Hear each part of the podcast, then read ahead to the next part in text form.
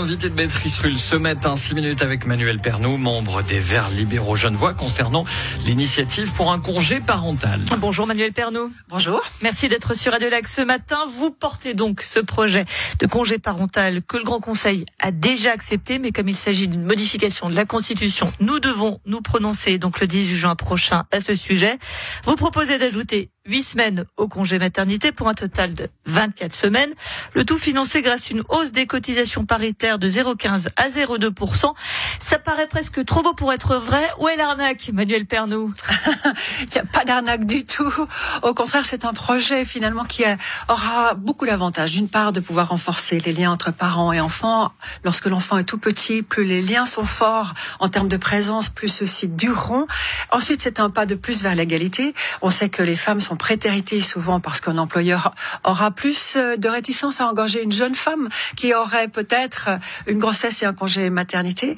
On sait aussi que ça aura un avantage au fond de permettre à, à la femme, au fond, après ce congé maternité, et elle pourra partager la charge de la famille avec son conjoint ou sa conjointe de retourner de manière plus efficace au travail. Donc, il y a beaucoup d'avantages en sachant aussi que c'est très important, ce congé parental sera proposé aux familles arc-en-ciel aussi, comme on l'a dit, les familles homosexuelles, aux familles adoptantes et aux familles d'accueil. Donc beaucoup d'avantages. Les opposants vont dire que l'arnaque, par contre, elle concerne les entreprises qui n'ont pas d'obligation de donner ces congés supplémentaires.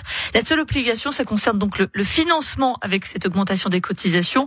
En poussant le curseur un peu loin, on va dire qu'on va cotiser pour un congé parental dont on n'est pas certain que nous allons pouvoir bénéficier, si je comprends bien. Alors nos opposants savent très bien qu'il n'est pas possible, il n'y a pas de marge de manœuvre cantonale pour rendre un congé parental obligatoire. La seule formule juridique possible pour ne pas empiéter sur les compétences fédérales, c'est de proposer un financement obligatoire.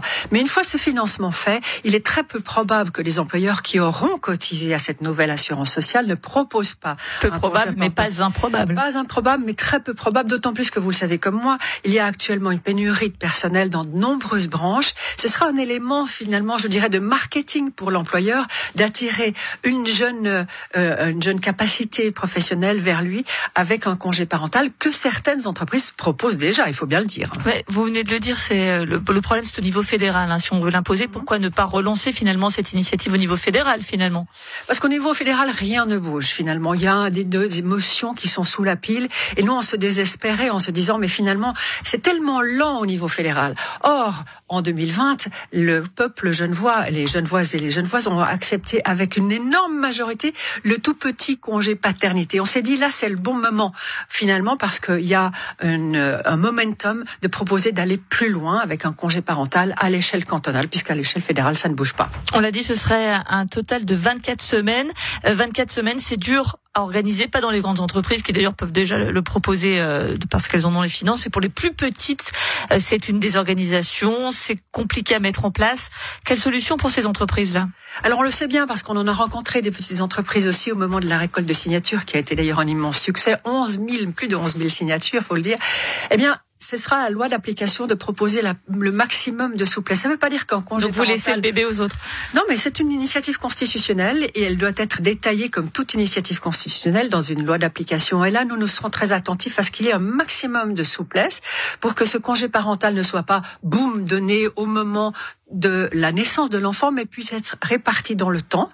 Euh, à raison Vous pensez vraiment que du coup les, les, les salariés auront, auront le choix?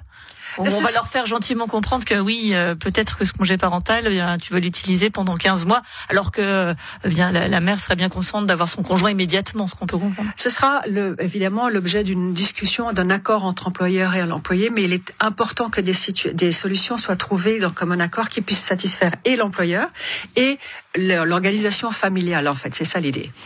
Euh, le texte introduit aussi la possibilité pour l'un des bénéficiaires de reporter deux semaines en faveur de l'autre bénéficiaire et c'est ça qui pose aussi grandement problème à la gauche qui craint un grignotage du congé maternité. C'est tout à fait faux. c'est vois quelle conviction dans la voix. non, mais absolument, c'est un argument.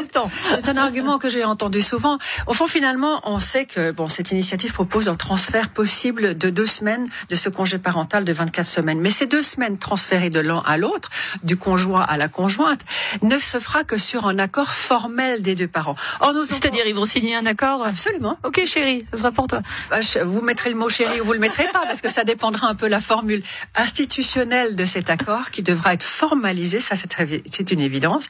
Mais nos opposants, enfin les opposants à cette initiative, partent de l'idée que ce sera forcément la femme, la jeune accouchée, qui aura le couteau sur la gorge et qui devra accorder deux semaines de son congé maternité à son conjoint et sa conjointe. Mais c'est une vision, finalement, excusez-moi, mais assez machiste de la société.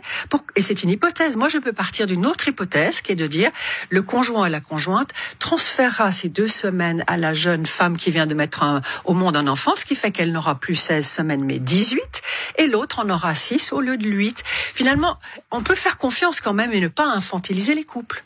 En sachant tout de même que dans un couple, euh, la responsabilité euh, parentale, ce qu'on appelle la fameuse charge mentale, repose quand même très souvent, dans le cas des, de couples euh, hétérosexuels, sur la femme. On est quand même d'accord. Oui, mais ça dépend. Baptiste ou pas. Ça dépend. Il y a des femmes qui ont envie de retourner au travail plus tôt, d'autres pas du tout. Il, y a, pourrait y avoir une discussion et un commun accord au sein du couple. Faut leur confiance. La Girl Power de Manuel Pernou, membre des Verts libéraux Genevois, qui porte donc ce congé parental euh, sur lequel nous nous prononçons donc le 18 juin prochain. Merci d'avoir été sur Radio Lac ce matin. Merci à vous surtout.